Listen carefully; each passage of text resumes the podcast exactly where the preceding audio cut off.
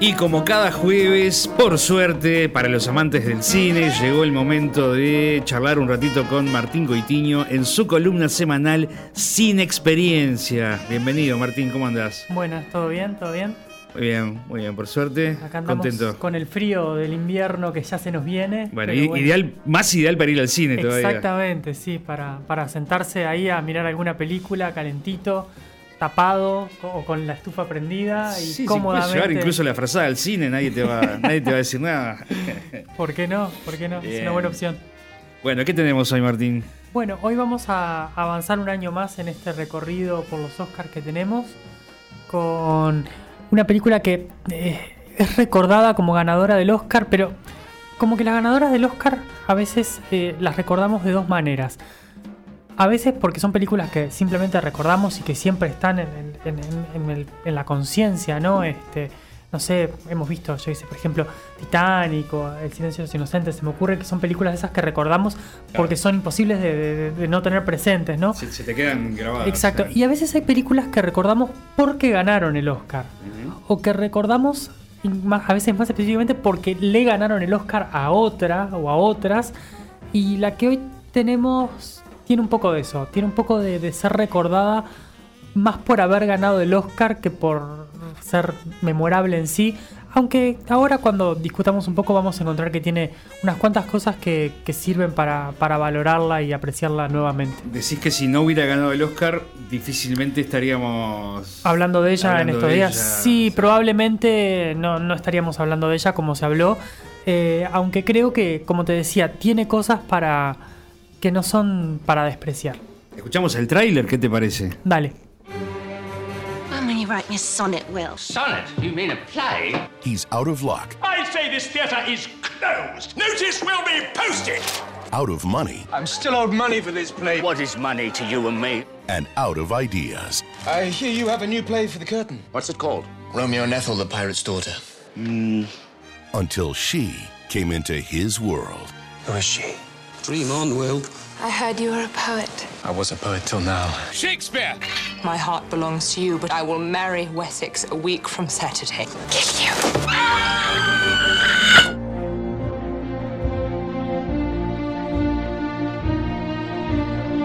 Bueno, muy bien. Entonces, Shakespeare incógnita- apasionado, la incógnita se devela. Shakespeare in Love. Shakespeare in Love, exactamente. Eh, película del 98. Este, obviamente estamos hablando de la entrega del Oscar del 99. Y como decíamos, el Shakespeare in Love tiene un un bagaje eh, no menor que es haber ganado en una entrega de premios en la que no se la consideraba la favorita, ¿no? Y le ganó a, a otra y a otras que, que ahora vamos a ver. Y que, mm, bueno, en particular, por ejemplo, Rescatando al Soldado Ryan, que la, ya, ya vamos a hablar un poco de ella, y que como que la gente veía un poco como la, la favorita en, Claro. este, en, en esta entrega de premios. A ver, eh, lo- el problema que tiene o el, o- o el tema que trae es que Shakespeare in Love en realidad es una película menor. Y no lo digo eh, tan, tan en términos despectivos. Me refiero a que eh, es una película eh, sobre una historia chiquita, sobre el poeta más grande de la historia, lo que sea, pero es, es absolutamente eh, ficcionalizada. Es una, una- una comedia romántica que, bueno, a diferencia de- del común de las comedias, no tiene ese final feliz, ¿no? Es una comedia con algún dejo dramático, pero que está, está muy bien contada, está muy entretenida, e- es muy graciosa, está bien lograda y, logra integrar de una forma bastante interesante lo que es este, la, la obra de Shakespeare a, la trama, ¿no? Eh, es, una de, es una de esas películas que a mí me pasó ahora cuando la revisionaba, que creo que es un poco el ejercicio que estamos tratando de plantear y que está bueno que me pase a mí también, porque no solo a, a los, a los oyentes, sino que a, a mí también me pasa, de, de sentarme a verla para, para trabajar un poco en esto y, y redescubrirla de una forma diferente, ¿no? Porque yo la vi allá cuando se estrenó y está bien, me pareció interesante, Claro, buena en ese momento, pasó pero mucho tiempo. pasó mucho tiempo. Y lo que siempre decimos, uno tampoco es el, no es el no, mismo. no es el mismo y, y ha además, acumulado este, horas de cine y, Sí. y conocimiento en tu caso y, y capacidad de reflexionar un poco más sobre lo que ve. y estás en un momento Claro. diferente de tu vida. Sí, lo cual no le quita eventualmente, no le quita el disfrute, ese disfrute inocente que, que- que pudiste tener la primera vez que la duda. viste y bueno, podés revivirlo. Claro, este, y, y ahora cuando, cuando me, había, me había puesto a verla, eh, me, me encontré con que me, me gustó más de lo que recordaba que me hubiera gustado, Ah, ¿no? mirá, mirá. Eh, disfrutarla de una manera distinta y, y encontrarle eh, esos pequeños detalles, esa, ese juego que tiene con el, con el inglés, ¿no? Este, que está, que está bueno con el idioma, porque cómo integran partes de los textos de, de las obras o, o pequeños guiños a, la- a las obras de Shakespeare y los van tejiendo en la trama, ¿no? Entonces, en la relación que se crea entre e- ese joven Will Shakespeare y, y Viola de Lesseps, ¿no? Este, en, en esa relación se va, se va desarrollando ese Romeo y Julieta que él va escribiendo y a su vez eh, van plantando las semillas de otras obras o, re- o reconociendo otras obras de, de- de la carrera del autor. Y está bueno lo que hace el guion de, de Shakespeare apasionado, cómo conjuga todas esas cosas. Es bastante interesante. A su vez la película eh, está buena de, de- de ver porque tiene una cantidad de valores de, producción muy interesantes, ¿no? Un- una reconstrucción de época que está muy buena, muy bien planteada, con un vestuario también que está muy Sí. bueno. Y tiene un elenco que no es para nada despreciable y, y que con actores que incluso algunos este, los hemos mencionado Sí. ya en, en la columna y otros que no los habíamos mencionado, pero que los vamos a ir mencionando. Este, comenzando con Joseph Fiennes, que es, una, es un actor que, bueno, es el hermano de Ray Fiennes, que es el que es un poco más conocido, que la verdad que no pasó mucho a, a- a la historia, ni, ni tuvo demasiados papeles protagónicos demasiado conocidos, pero que acá hace un buen trabajo, este, que no, no- no está mal. Y después, por supuesto, que Gwyneth Paltrow, que, que gana el Oscar y que hace un realmente muy buen trabajo acá en la, en la película, porque este, transmite todo lo que tiene que transmitir, este, de vuelta, eh, como nos pasó un poco con Titanic. em, la que cambia más en, en la historia es ella, ¿no? La que, o, o por lo menos la que tiene que, que pasar por, por la cuestión dramática más La importante. que tiene más trabajo eh, como actriz. Exacto, la, la que tiene más trabajo dramático es, es claramente Viola. Eh, Gwyneth Paltrow hace un trabajo muy bueno, este, que, que la verdad es muy rico en... en- Que además en- tuvo una carrera, en tiene todo. una carrera Sí, muy sí, intensa. Digo. Sí, sí, es una, es una muy buena actriz este, que, que tiene... A veces eh, a la gente le resulta un poco difícil empatizar con ella porque parece una persona un poco fría. Claro. Pero en esta película justamente creo que ella, ella derriba eso, ¿no? Porque es, es- es muy accesible y es este, muy fácil empatizar con el personaje que ella hace y, y con, lo que, con lo que sufre o le pasa este, y esa situación en la que, en la que ella vive, que está muy bien. Este, bueno, tenemos a Geoffrey Rush, que habíamos hablado de él también hace poco con Shine, este, que también estuvo Sí. en, en la parte de, act- de actor de, de reparto, que hace un trabajo muy bueno y es como una especie de... eh, el, el escape cómico de la película lo hace un poco él, ¿no? Con él y Tom Wilkinson son capaz que los que más llevan la parte de, de- de comedia más liviana en la, en la obra, en la película, este, siendo el, el- el dueño del, del- del teatro y de la compañía y, y, este, con esa lucha que tienen para contratar los servicios de, de Shakespeare y después para cuando le piden supuestamente hacer esa comedia liviana de piratas y perros y que termina siendo una, una tragedia que no tiene nada que ver con todo eso. Este, hace un trabajo, la verdad, excelente, muy, muy bueno. Colin Firth, habíamos hablado de él hacía bien poquito cuando eh, El paciente inglés. Y acá de vuelta tiene, tiene a la mujer en juego con uno de los hermanos Fiennes, ¿no? Porque la otra vez había sido Claro, con Ra- Ray con- Fiennes con- este, en El paciente inglés. Y acá este, con el hermano, bueno, él eh, cortejando a Viola de Lesseps. En una época en la que Colin Firth estaba justamente en, este, en, esta cosa de papeles secundarios, ¿no? Después él va a tener un momento más de- en la que se lo va a revalorizar y va a pasar a, a protagónicos. Pero acá está, acá está bien, trabaja muy bien. Aparece Ben Affleck en un papel chiquito también, que dicen que le habían ofrecido el protagónico, pero que él no quiso, pero que agarró este papel porque en ese momento él salía con Gwyneth Paltrow y para trabajar Claro. juntos un poco estaba ahí en la vuelta. Mira. Y por supuesto, y para destacar, eh, Judy Dench, ¿no? Que, hace- que aparece seis minutos en pantalla, pero que es tremendamente memorable. Sí, claro. Este tiene, tiene una presencia que, que es como magnética, ¿no? Eh, cada vez que aparece en pantalla, como que todo alrededor se detiene, que es mérito de ella y también es mérito de la dirección, porque la dirección está trabajada de forma tal en la que cada vez que ella aparece justamente, todo lo demás en la escena eh, trabaja en función de ella, ¿no? En una especie de actitud de expectativa o reacción a, a su presencia. Ella trabaja muy bien y, y- y justamente planta esa, esa bandera ahí donde, donde está, en, en ese papel de, de reina Victoria, que, de reina Elizabeth, perdón, que después, este, justamente ese año también estaba haciéndolo Kate Blanchett en Elizabeth y, Ah, sí, claro. y van a estar ahí en, en competencia este, esas, esas películas. Y bueno, eh, cuando aparece Elizabeth, como que todo, todo pasa a ser lo que ella dice, la palabra que ella dice. Y es, es un personaje que está planteado de una forma casi, casi atemporal, ¿no? Eh, es como que eh, pertenece a una, a una línea de tiempo casi distinta porque eh, tiene, tiene un poco de omnisciencia, ¿no? Ella ve todo lo que está pasando y sabe todo lo que está pasando como nosotros los espectadores y no tanto como, una, como, como un peón más en el, en el tablero, ¿no? Eh, que está bueno porque en definitiva eh, hace ese juego con la, con la realeza y con, y con el poder de la reina, ¿no? De, de que ve más allá y que entiende el texto y el subtexto de lo que está pasando. Y eh, la verdad que, que vale la pena, su, actuación vale la pena y todo lo que pasa alrededor de ella eh, vale la pena.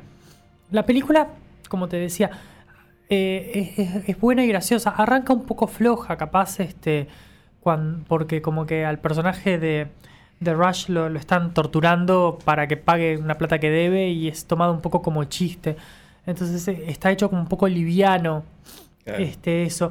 Pero después, a medida de que va avanzando el, el drama en la película, eh, va tomando peso dramático la, la situación y, y empieza a dejar de ser tan, tan livianito. Entonces tiene momentos graciosos y, tie- y tiene esos momentos graciosos de, de confusión de identidad y de, y Enredo. de, y de esa cosa de enredo que justamente son un homenaje, ¿no? es una referencia clara a, la comedia en Shakespeare, ¿no?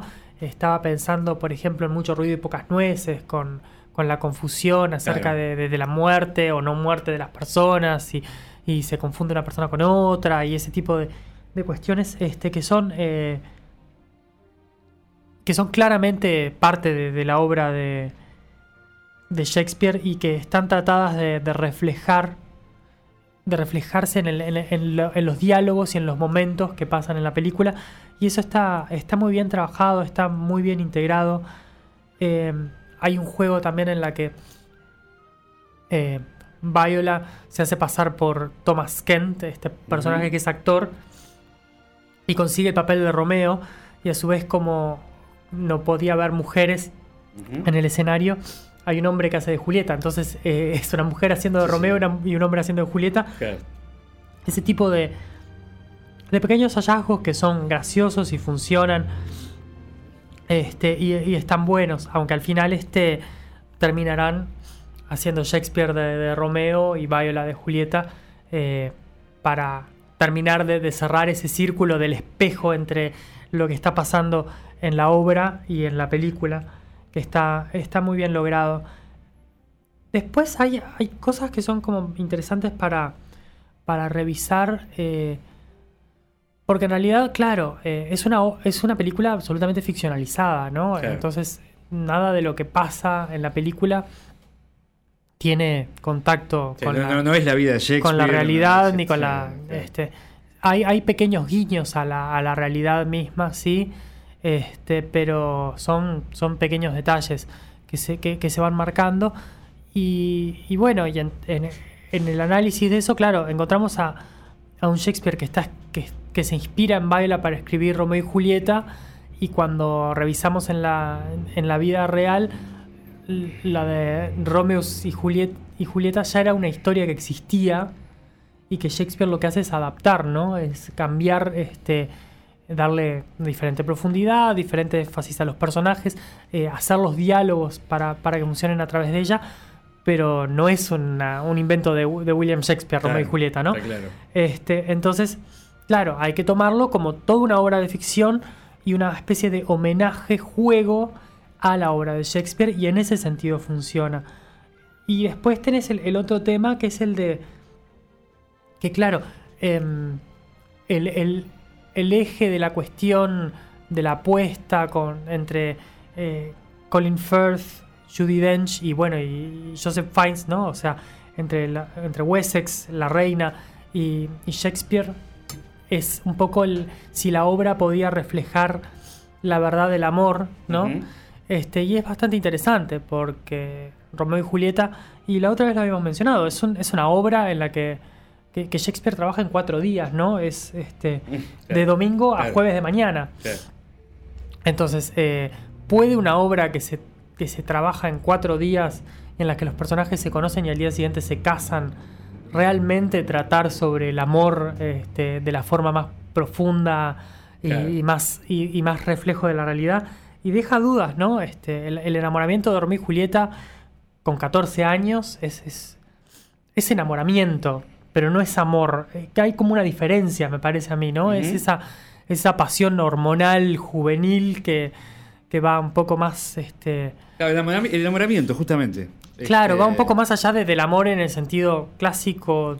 Del este, concepto amor sí. tal, tal como lo hemos desarrollado culturalmente. Claro, incluso digamos. este, por lo menos eh, eh, Shakespeare y Viola en la película tienen más tiempo justamente para desarrollar esa relación, para, para conocerse. La de Romeo y Julieta es, más cor- es, es mucho más breve, porque, claro, eh, en la obra de Romeo y Julieta ellos son los, los, los protagonistas, pero a su vez no son los, los héroes trágicos. No, los héroes trágicos son esas familias que están Claro. atrás de ellos, que tienen ese enfrentamiento eh, tan, tan duro, tan crudo, porque son en definitiva quienes van a tener que aprender la lección de que esas diferencias son las que les cuestan sus miembros más valiosos y más, Y más queridos y son este, los que van a los que van a crecer o van a tener que aprender al final de la obra, ¿no? Este, cuál es el precio que hay que pagar por, por, esa, por esa forma de vivir, por ese enfrentamiento, por esa violencia que, cargan sobre sus hombros, ¿no? Entonces, en, la tragedia eh, clásica griega y después en lo que retoma William Shakespeare y retoman otros autores, es justamente eso, ¿no? Poner un héroe que, que, se ponga desafiante ante el mundo, que, diga acá estoy yo y, hago lo que quiero y que tenga que aprender. Y Romeo y Julieta no son los que aprenden, porque ellos mueren, entonces los que aprenden son quienes los rodean. Y bueno, eh, hay un poco de, de- de eso en la historia. Pero claro, la película va a, a la relación sentimental porque en definitiva es una película sobre una relación sentimental contada en un tono de comedia trágica, reflejando eh, la tragedia romántica que tienen los, los protagonistas de la obra. Ahora, todos estos elementos o estas dimensiones que estás mencionando, Martín, mal combinadas o, o mal hechas, son un pastiche. Digo, el, el- el asunto es que, que- No, el asunto es que está bien hecho, es que- claro, que no, no, las lo- trabaja a, bien a- a y- lo que iba era eso, digo, ¿qué, integra. qué- qué es lo que lo hace? Claro, que el, que el guion logra, logra integrarlo de, de una, de una buena manera. O sea, porque arma una historia absolutamente, como decíamos, ficcionalizada, pero la cuenta bien, este, la cuenta Claro. eh, verosímil y, y hace que los personajes nosotros logremos identificarnos con ellos y con su situación. La pone irreversible y trágica, pero no por su culpa, ¿no? Ahí está la diferencia con la tragedia Claro. este clásico. O sea, ellos no, no tienen más remedio que, que- que enamorarse y es eh, son circunstancias casi extrañas a ellos, ¿no? No depende de ellos, Porque claro. Viola eh, se tiene que casar por Wessex, pero no porque ella lo haya buscado, sino porque lo- el padre básicamente lo ha- arregla el matrimonio y no le queda más remedio que ese. Y, y- y William, este, él tiene una familia que dejó atrás y lo que sea, y, pero después tiene un, un pasado de, de- de mujeres este, por plata y lo que sea y todo eso, pero él encuentra en ella un, un escape a todo eso y, un- y una relación romántica que quiere seguir adelante y que la quiere llevar, pero los dos desde el primer momento saben que, que están, que está condenada, entonces el, el guion sabiamente y de una muy buena forma logra hacer que, que- que ese sentimiento de, de inevitabilidad trágica eh, esté presente, pero no sea el centro, sino que el centro sea el- Claro. la comedia contada, Exacto. una comedia bien hecha, Que fluye, además, que fluye este. bien, que, que- que integra, ya como te decía, toda la, Sí. toda la obra de Shakespeare y que está sustentada también en un trabajo actoral muy, muy bueno y Claro. que creo que eso es lo que hizo que llamara más la atención de la academia la, para la levantan los actores. Exactamente. Ahora, es- para dejarlo claro, es un guion original, digamos. Es, es un guion Este, original, este, sí, sí, sí, bien, bien, bien. hecho para esto y bueno, va a ganar el premio también a, a guion original.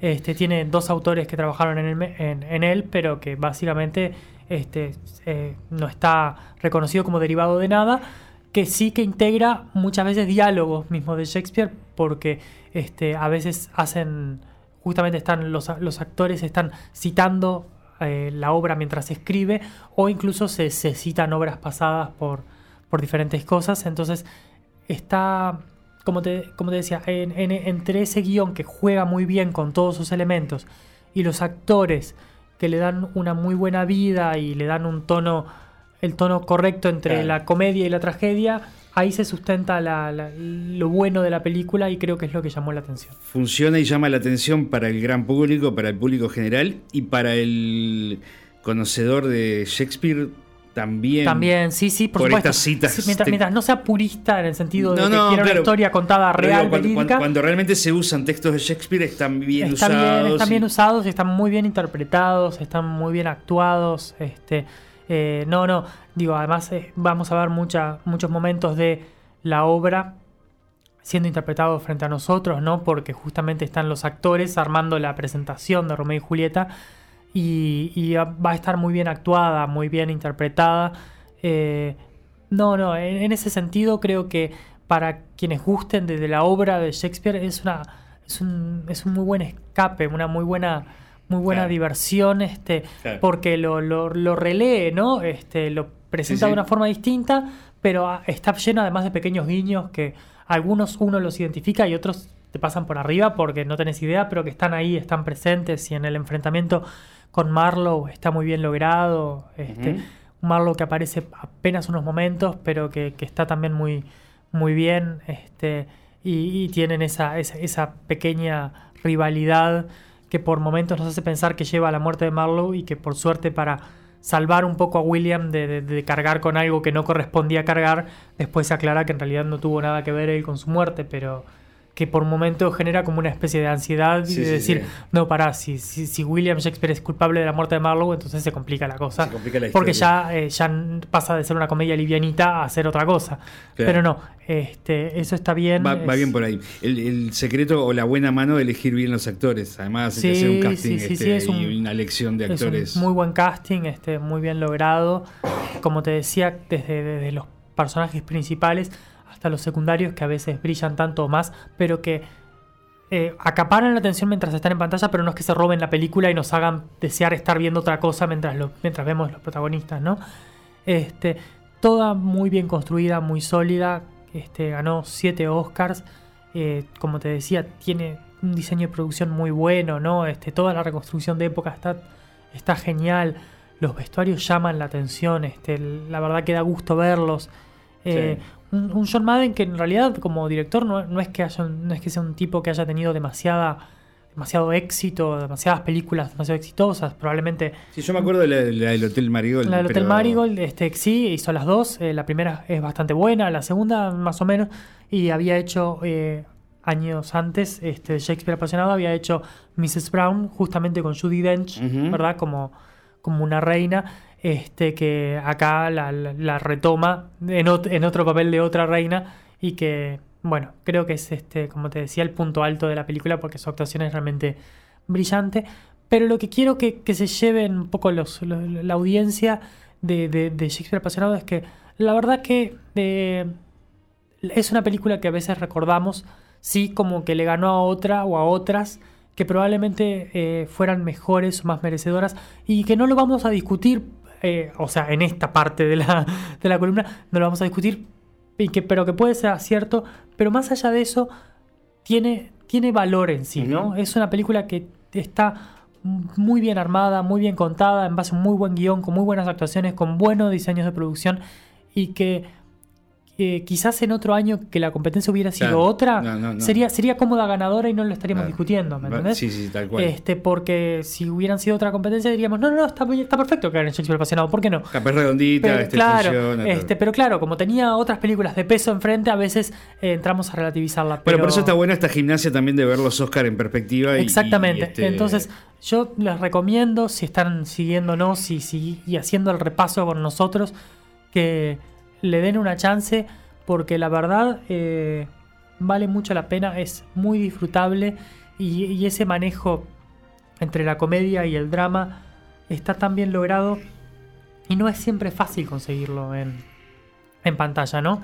Y, es, un, es un homenaje justamente a, a Shakespeare en ese sentido, porque él era un autor que, que tenía esa capacidad de combinar este, comedia y drama en todos sus trabajos y, y- y mucho en, en los diálogos y en, y en encontrarle la, la vuelta para que funcionaran en varios niveles. Y eso acá lo tienen y, es muy disfrutable. Bueno, entonces le fue muy bien, como decías, Martín, Sí. ganó siete premios Oscar. Siete premios Oscar. Pon- Ponenos, ponenos ahí en, en contexto, a ver cuáles, cuáles eran la- las otras. Y si Muy querés, nos, metemos en, en la Va- cuestión. va- vamos a entrar entonces a, a repasar lo, lo que teníamos para ver. Así el porque oyente además- puede decir, oh, claro, estaba esta otra. Sí, eh, y además, bueno, muchas, todos los años, este, todas las entregas hacemos lo mismo y decimos, pa, pero mira qué película. Y este año yo estaba repasando. Esperá, me prometés que cuando terminemos de charlar ahora dentro de unos minutos voy a salir corriendo para el fin de semana para Hay a, cosas- a buscar las películas Hay en cosas DVD que vas a querer ver, internet. hay cosas que vas a querer ver, seguro, A ver, seguro, te- seguro. Te tomo la palabra. Bueno, película. Shakespeare apasionado, por supuesto, ¿no? Ganadora.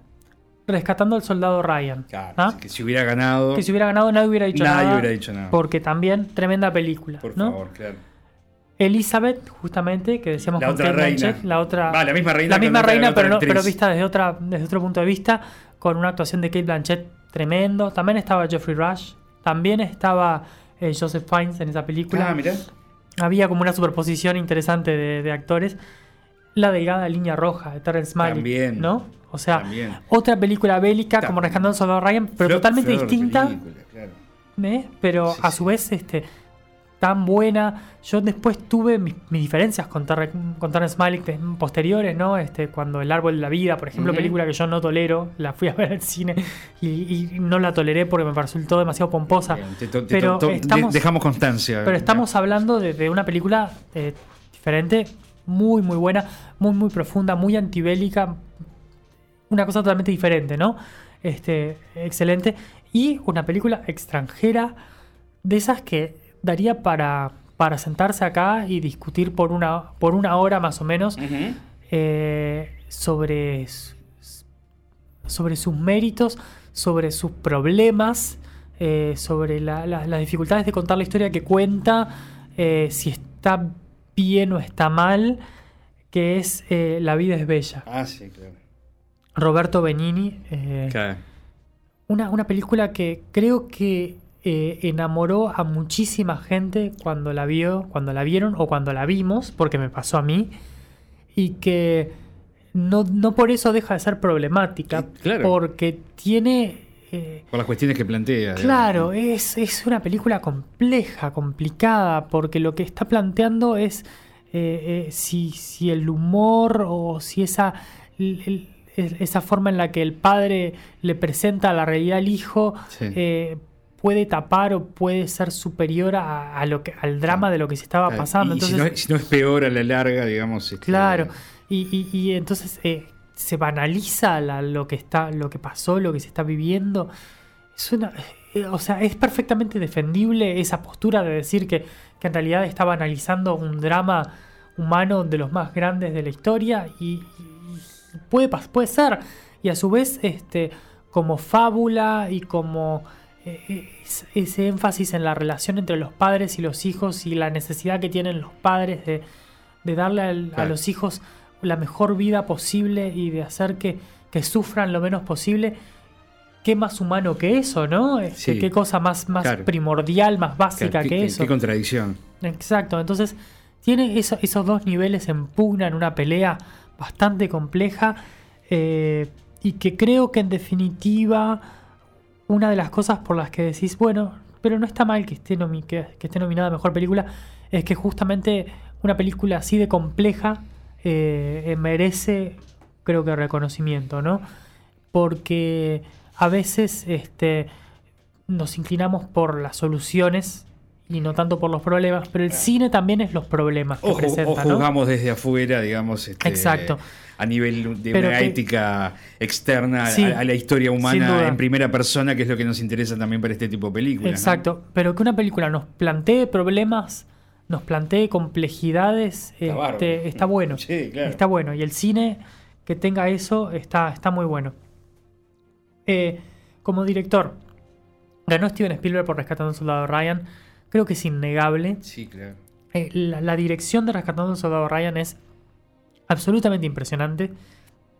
Este. eh, eh, Spielberg cambia la forma en la que se cuenta un conflicto bélico Sí. y nadie más lo va a contar de la misma manera a partir de ahí. ¿Dónde pone el foco y cómo Eh, lo- dónde, sí. dónde pone la cámara, cómo se mueve, cómo, te, te- cómo, cómo funciona la inmersión en, en la- en el día D. Este, la dirección de Rescatando Soldado Ryan es absolutamente impresionante. Eh, probablemente de, las más sólidas que haya en, la década esta que estamos repasando. Porque son esas, esas direcciones que, como te decía, reinterpretan la forma en la que se tiene que contar algo, ¿no? Y, y como dijo Ridley Scott cuando estaba cuando lo estaba entrevistando por la caída del con negro, eh, Ridley Scott menciona y dice, en el 98 Spielberg vino y nos enseñó cómo filmar una película bélica. Claro. Entonces, nadie más va a poder contar un conflicto armado eh, intenso de la misma manera a partir de este momento. Y más ¿no? con toda la, la experiencia anterior de Claro. decenas y decenas de películas, algunas de ellas grandes películas, Sí, sí, sí, sí. filmadas desde la otra mirada, desde la otra perspectiva. Exacto, entonces ahora este, el, el- el arma de esta película, ya te digo, magistralmente, es una película muy interesante que, que tiene, el, que, cuyo foco no es en la guerra misma, sino en una, en una misión concreta porque lo que busca es humanizar la, la cuestión, no hacerla acerca de... Acerca de una persona es una especie de, de- abstracción, porque vos en una persona superpones este, toda la, la guerra, ¿no? Entonces, Está, está bien lograda, está muy buena y el premio a mejor director creo que es absolutamente incuestionable y merecido.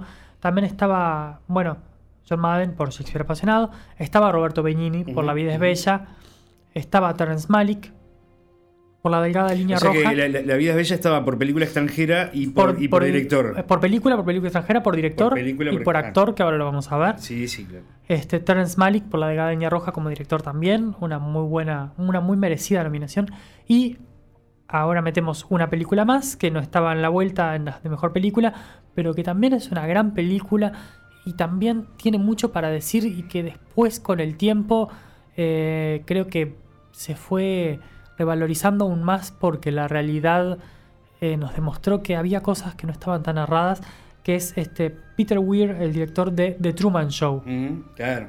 Este, una tremenda película, una Sí, película muy buena. Gran película con una gran actuación. Con una gran actuación de Jim. Carrey que no estuvo nominado y que creo que es una injusticia Es que no haya estado nominado. Estás hablando con un defensor a ultranza de Jim Carrey, así que no me tenés que convencer a mí. Tal vez los oyentes tengan opiniones divergentes sobre Eh, Carrey y está bien, digo, creo porque que para es esto una, está el cine también. Creo que es una de las dos o tres mejores actuaciones de Jim Carrey en, Ah, en sí. su carrera. Sí, claro. Eh, lo, vamos a lo vamos a volver a decir cuando lleguemos a la que para mí es su película máxima, que es Eterno Resplandor de una mente sin recuerdos. Una maravilla. que debe ser de las mejores películas de los últimos 20 años. Pero bueno, ya, ya vamos a mencionarla. Pero The Truman Show es una gran película. Es una gran película eh, porque está muy bien contada, porque es muy interesante, porque tiene mucho para decir, porque su actuación es muy buena. La actuación de Laura Linney también es muy buena. Sí, claro. Eh, está también eh, en esa en esa película el que hace de Ed Harris, que hace como de ese dios que tienen ahí adentro, sí. que estuvo nominado a mejor actor de reparto. Eh, ah, en, en esta entrega, mirá. Sí, Ah. entonces, eh, de vuelta, otra película muy buena que agrega mucho y que creo que vale la pena prestarle atención nuevamente. Ah, y que transforma este año en una bomba también, Sí. porque uno decía, si decías solamente Shakespeare apasionado, bueno, está bien. Pero si entramos con, con Si entramos Soldado Ryan, La Ryan, La es Roja, Truman sí, Show, La vida es bella, por Sí, Dios, qué año, duda. qué año. En actor, Roberto Benini, justamente por La vida es bella, eh, que fue que ganó y que fue un poco sorpresivo, pero, pero un premio que, más allá de, de las diferencias esas que tengamos con la película o que podamos tener, lo que sea, su actuación es brillante. Una película toda de él. Sí, sí, sí, sí. Todo, es, todo es, él. este, eh, y la actuación que él hace es este, muy, muy interesante, muy buena. Eh, Tom Hanks por Rescatando al Soldado Ryan. Ian McKellen, este, gran actor, por una película que se llama Dioses y Monstruos, No, no, eh, que tiene... Es la vida de eh, un director viejo de Hollywood que hacía películas eh, de monstruos y eso. Este, y ahora vamos a hablar un poco de eso. Mira, ahora estaba pensando porque nos vamos... Cuando terminemos con esto vamos a hablar de que esta semana se estrena La Momia, Sí. que es parte de un universo de dioses y monstruos de, de Universal. Y este director que interpreta a Ian McKellen es el director de, entre otras películas, por ejemplo, La novia de Frankenstein, Ah, sí, ¿no? claro. Em, y fíjate cómo será circular, que en este universo que está ahora re- reflotando Universal, va a haber una remake de La novia de Frankenstein y la va a dirigir eh, Bill Condon, que es el director de Dioses y Monstruos, que es el director de la película del director de la original novia de cierra Frankenstein. el ¿no? círculo, O sea que es un tipo que claramente tiene un, un aprecio y una estima por ese, por ese género. cuento en particular, por ese género en particular. Este, muy interesante. La actuación de Ian McKellen es muy buena. Este, estaba junto a Brendan Fraser. Este, hay una. Es una relación que tiene que ver con, con la vida homosexual que tenía el tipo, con la relación que tenía con esta, con este muchacho que va a, a ocuparse de, de su jardín y esas cosas. Está una película muy, muy interesante, muy bien lograda. Estaba Nick Nolte y estaba Edward Norton por otra película muy interesante que es American History X Ah, sí. este, Sí. con este neonazi que interpreta a él. eh, una película violenta, con una actuación de él violenta, pero muy, muy buena, muy interesante. Por el lado de actriz, bueno, Gwyneth Paltrow, que ganó justamente por Shakespeare apasionado. Kate Blanchett por Elizabeth. Este, Kate Blanchett que la vamos a ver volver y la vamos a ver ganar. Y es una de las mejores actrices que hay también en la vuelta. Eh, bueno, pres- presencia brasileña, que la vamos a ver en película extranjera también. Fernanda Montenegro por Estación Central. Ah, mira. Central do Brasil. Este, una película muy buena que, que- que acá tuvo también este, muy buena repercusión en su momento. Una película que la verdad vale la pena. Meryl Streep, que cada tanto la vemos aparecer, Cada un par de años aparece. no puede faltar por One True Thing. Y Emily Watson por una película que se llamaba Hilary and Jackie, también una, una, una actriz que la hemos visto Recurrente. y anda, ahí- anda ahí en la vuelta. Eh, en actor de reparto, James Coburn por una película que se llamaba Affliction. Y en actriz de reparto, Judy Dench, justamente por esos seis minutos mágicos Que se roban en, en, en Shakespeare, apasionado. Este guion original, bueno, Shakespeare apasionado. Estaban nominadas también eh, Bullworth de Warren Beatty, La vida es bella, Rescatando al soldado Ryan de Truman Show. Y en guion adaptado, bueno, justamente Bill Condon por Dioses y Monstruos. También estaban Out of Sight, estaba Un Plan Simple, Colores Primarios, eh, La Delgada Ah, Línea Roja. mirá. Películas interesantes. Qué bueno, qué buen año. buenas. Qué, qué buen paquete para, para darse una paliza de cine el fin de semana. Sí, ni que hablar. Ni que hablar. Este, bueno, en música, el último año que tenemos esa separación que veníamos Comedia teniendo hace unos años de comedia y drama. En drama, La vida es bella, la música dramática. En música de comedia, Shakespeare apasionado. Y en canción eh, estaba eh, When You Believe, que es una canción muy bonita que cantan Mariah Carey y Whitney Houston de la película El Príncipe de Egipto, una película animada eh, muy buena, muy, muy bien lograda de DreamWorks.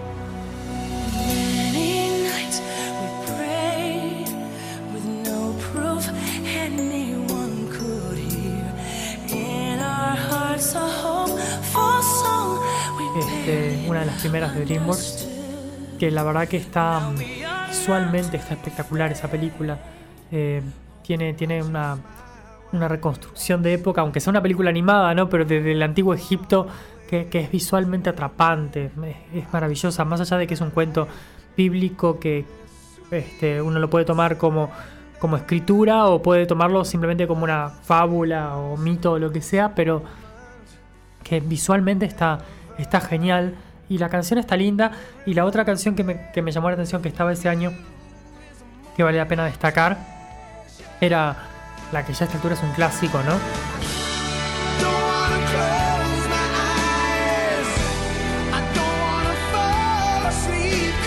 de Aerosmith, I Don't Wanna Miss a Thing.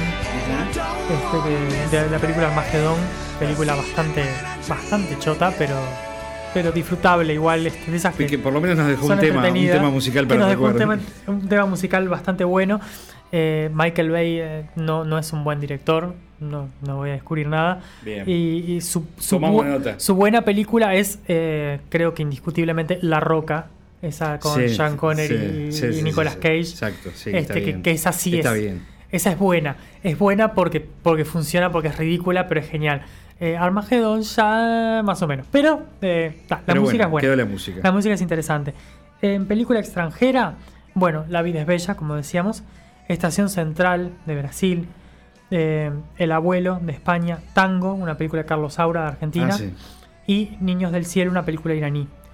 Y bueno, después mencionar, por Sí. ejemplo, en fotografía ganó Rescatando al Soldado Ryan. La fotografía de Janusz Kaminski es muy buena. la- el, el juego que tiene con la desaturación del color en la película es, es muy interesante. Visualmente es una, es una película tremendamente bien lograda, que también ganó a mejor edición, justamente porque esa, esa inmersión en las batallas está hecha a veces en parte a en base a planos más largos eh, en movimiento y a veces eh, al corte rápido para generar ese sentido de desorientación, pero bien logrado, no, no, no el para tapar algo que no se tiene que mostrar, sino para generar en el espectador esa inquietud de, sentirse en peligro junto con los soldados que están en pantalla, ¿no? Bueno, y en dirección de arte y vestuario, como decíamos, Shakespeare apasionado logra llevarse esos premios porque eh, está muy bien esa reconstrucción de época que hacen, esa, esa inmersión en un, en un mundo suntuoso, de- victoriano, pero a su vez, este, previctoriano en realidad es anterior, este, pero a su vez no pierde el sentido ese de, de- de- de- de lo sucio que era Claro. el, mundo, ¿no? Claro. Este, el barro y la... Literalmente. Claro, entonces este, está, está muy bien, está Bien. muy bien logrado eso. Y eh, vale mencionar que se hizo homenaje a Stanley Kubrick, que había fallecido en esos momentos. Ah, claro. claro. Este, y hubo un Oscar honorario a Elia Kazan, que generó polémica por su supuesta Sí, colaboración con el McCarthy. cuestionado como en ese momento. casa de brujas. Exactamente. Este, pero más allá de eso, eh, estábamos hablando de la cuestión meramente artística y como Ah, director es este, creo que estaba eh, exactamente. Entonces eh, hubo un poco de polémica, pero me parece que hay que tomar en cuenta de que nosotros estamos evaluando el trabajo de los, de los directores y no, Y no la bondad y o no la, la maldad. bondad o la maldad de los mismos, ¿no? Está bien. Entonces, como te decía, entre las, las nominadas, más este Truman Show, más American History Uh, X, más qué Dioses y. Monstruos, creo que hay mucho para ver este Muy buen año, año, hay mucho muy para rescatar y, y vale la pena darle y se nos está por terminar la década. Ya la semana que viene vamos con el 99. Y ya ¿no? ahí vamos a terminar la década este, de vuelta con, con una comedia que tiene drama también en el medio. Bueno, ya, lo, ya lo veremos. y, vamos a tener y vamos a tener otras buenas películas nominadas que, que nos van a hacer plantearnos acerca de cuál merecía o no ganar el Oscar, pero Bueno, vas a tener buen trabajo de, de buen re- trabajo revisionado esta y, semana. y mucha cosa para ver también sin duda. Bien, una palabra final para cerrar. Decías lo de Lo de la momia, la que se momia en, un minuto para, para Sí, redondear. eh, es interesante lo que está pasando. No sé si bueno o malo, pero es interesante. Eh, a partir del éxito que tuvo eh, Avengers, todos los estudios de Hollywood dijeron eh, la plata está en hacer universos compartidos de películas. Entonces las películas no son solamente eh, la película, la película 2, la película 3, la película 4, la- Sino que son se- todas las salen- secuelas, salen sino ramas. que son películas que están vinculadas entre sí, conectadas entre sí, que tienen, que comparten algún personaje u otro, Claro. este, y que forman parte de un universo cinematográfico. Esto es muy, eh, muy del mundo de la historieta también. Exacto, porque en los cómics se hace. Lo hizo Marvel en el cine y lo viene haciendo con muy buen éxito porque ninguna de las películas que ha tenido fracasó. La que anduvo más floja fue Hulk, cuando la idea todavía era muy nueva. Pero todas las películas de Marvel han tenido éxito. Lo, lo imitó inmediatamente DC. Claro. Y DC no ha tenido tanto éxito. Ha tenido éxito comercial, pero las películas que ha sacado no han tenido el mismo éxito. Sacó cuatro películas, de las cuales una es buena, que es La Mujer Maravilla, que se estrenó la semana pasada.